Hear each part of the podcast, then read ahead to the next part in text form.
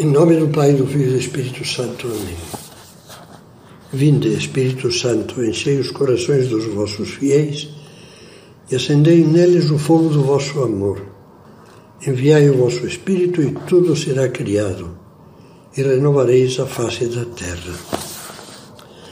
Depois de termos feito meditações sobre as virtudes em geral, vamos começar agora e até o final meditações sobre virtudes concretas.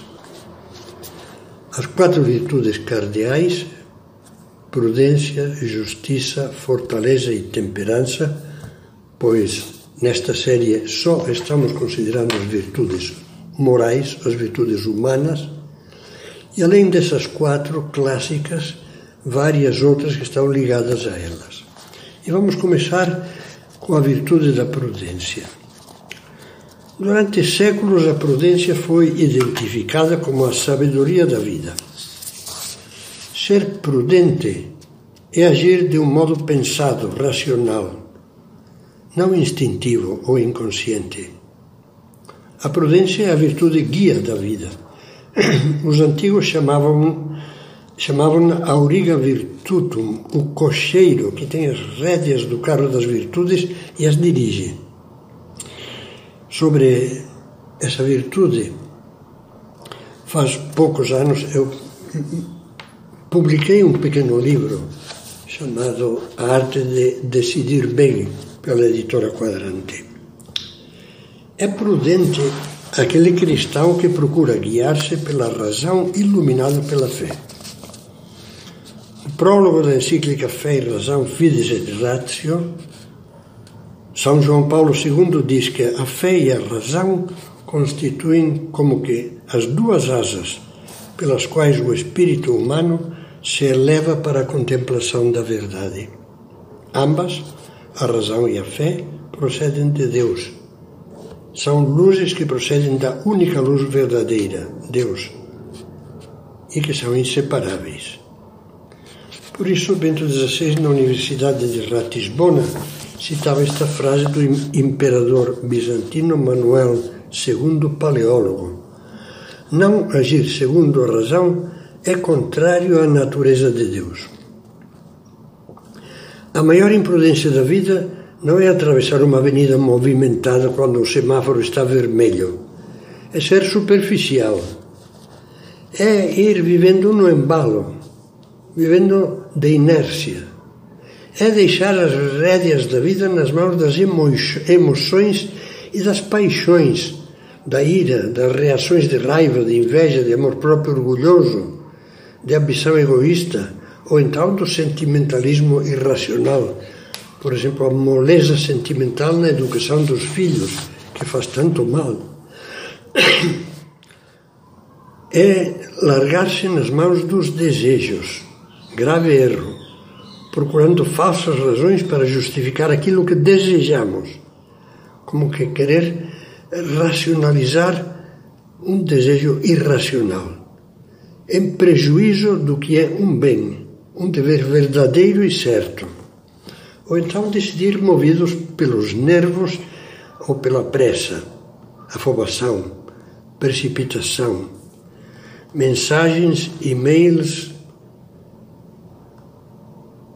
textos nas redes sociais mal pensados, precipitados. Quantas vezes temos que arrepender-nos disso?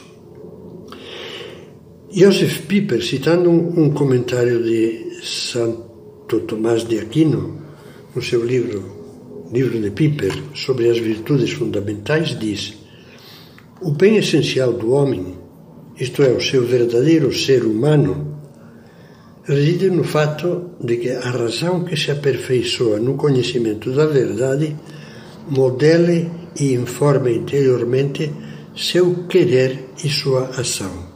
Que seja a razão, a razão a que guia o querer, a vontade, a razão a que guia o agir, a ação. O homem é homem porque é racional,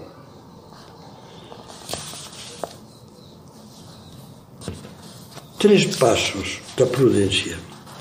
O compêndio do Catecismo da Igreja Católica diz: a prudência dispõe a razão a discernir em cada circunstância o nosso verdadeiro bem e a escolher os meios adequados para o pôr em prática.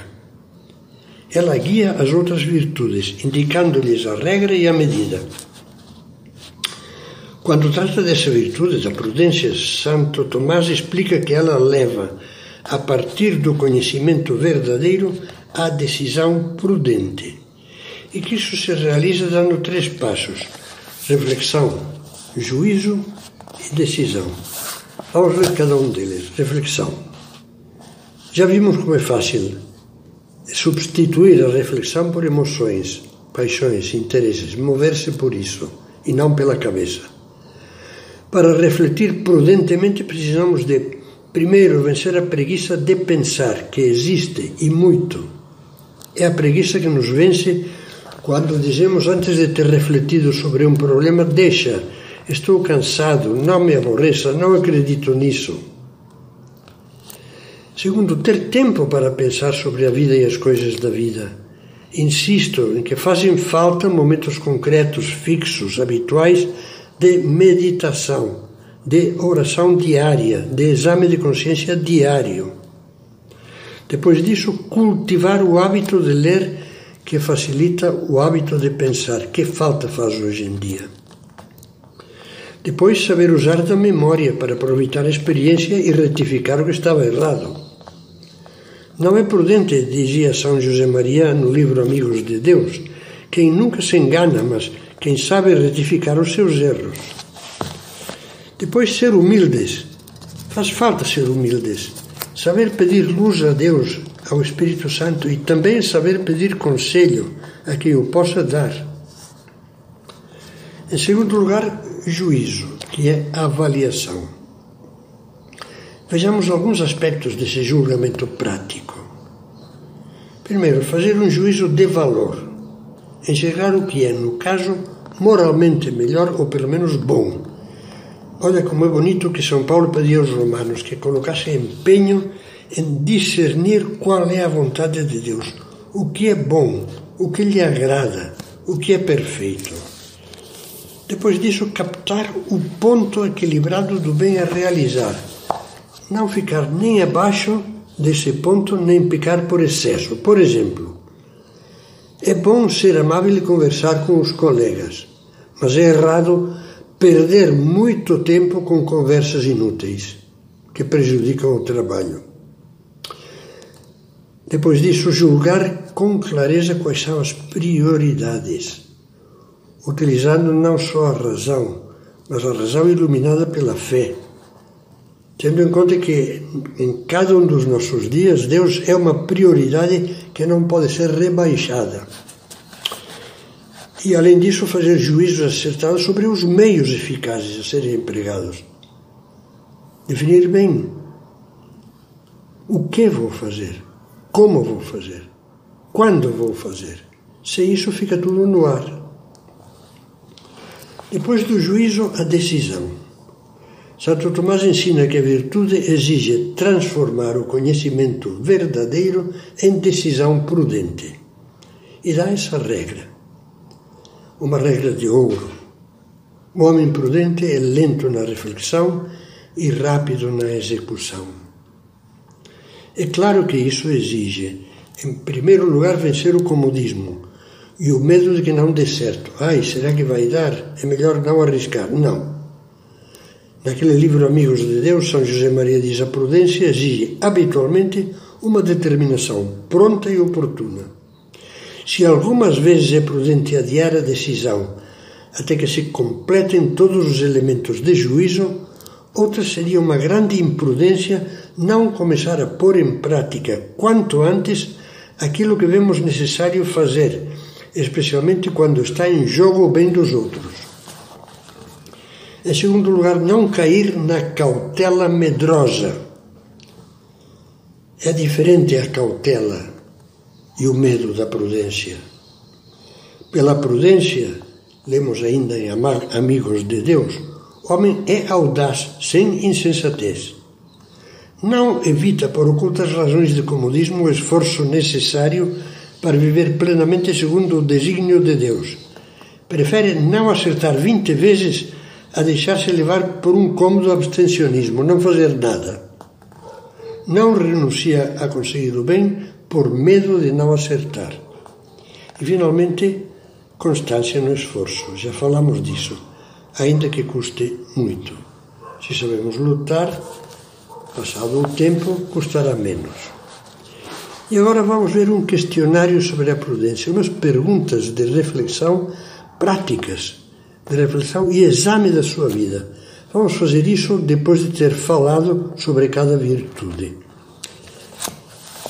Procuro ter com frequência, se possível diariamente, alguns momentos de silêncio e reflexão para orar, meditar e esclarecer com Deus os assuntos fundamentais da minha vida. Peço ao Espírito Santo que ilumine a minha inteligência e oriente e fortaleça a minha vontade para seguir a verdade e o bem.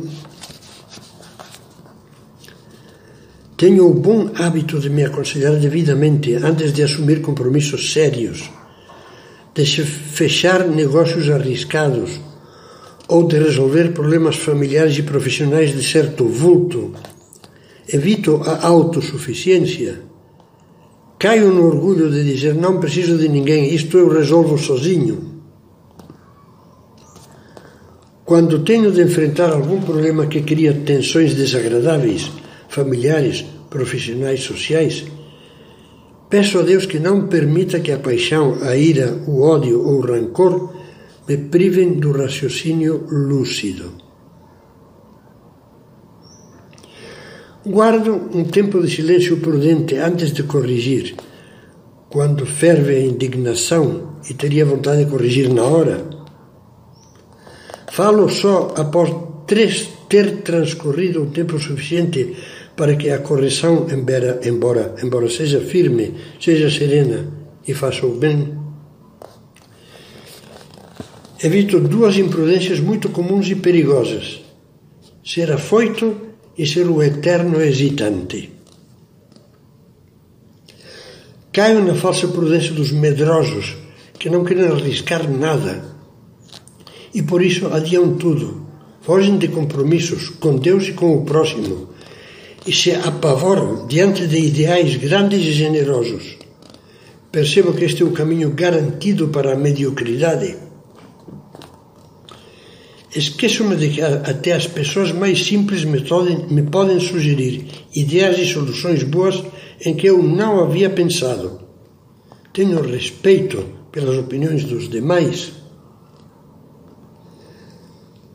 Caio na insensatez de dizer em matérias de religião e espiritualidade eu não preciso de direção espiritual, ignorando que a autodireção costuma terminar no fracasso.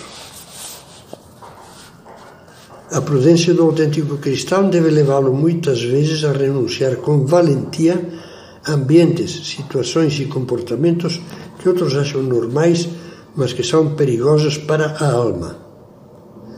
Tenho a coragem de prescindir de certas amizades perigosas, de prazeres, brincadeiras e costumes, em matéria do sexo, de bebidas, de festas, de espetáculos, que só me fazem, me fazem mal e ofendem a Deus Dou-me conta do sentido profundo desta frase de Cristo, que aproveita ao homem ganhar o mundo inteiro se depois perde a sua alma? Quem é mais prudente? Aquele que se arrisca a condenar levianamente a sua alma, eternamente, ou que não hesita em fazer sacrifícios necessários para não perder Deus para sempre? Sou firme nas minhas decisões persevero no cumprimento das resoluções difíceis. Depois de ter refletido e pedido luzes a Deus, empenho em levar as coisas até o fim, sem esmorecer nem recuar perante os obstáculos. Faça a si mesmo essas perguntas e procure tirar as suas conclusões e talvez anotá-las, que é coisa que ajuda muito.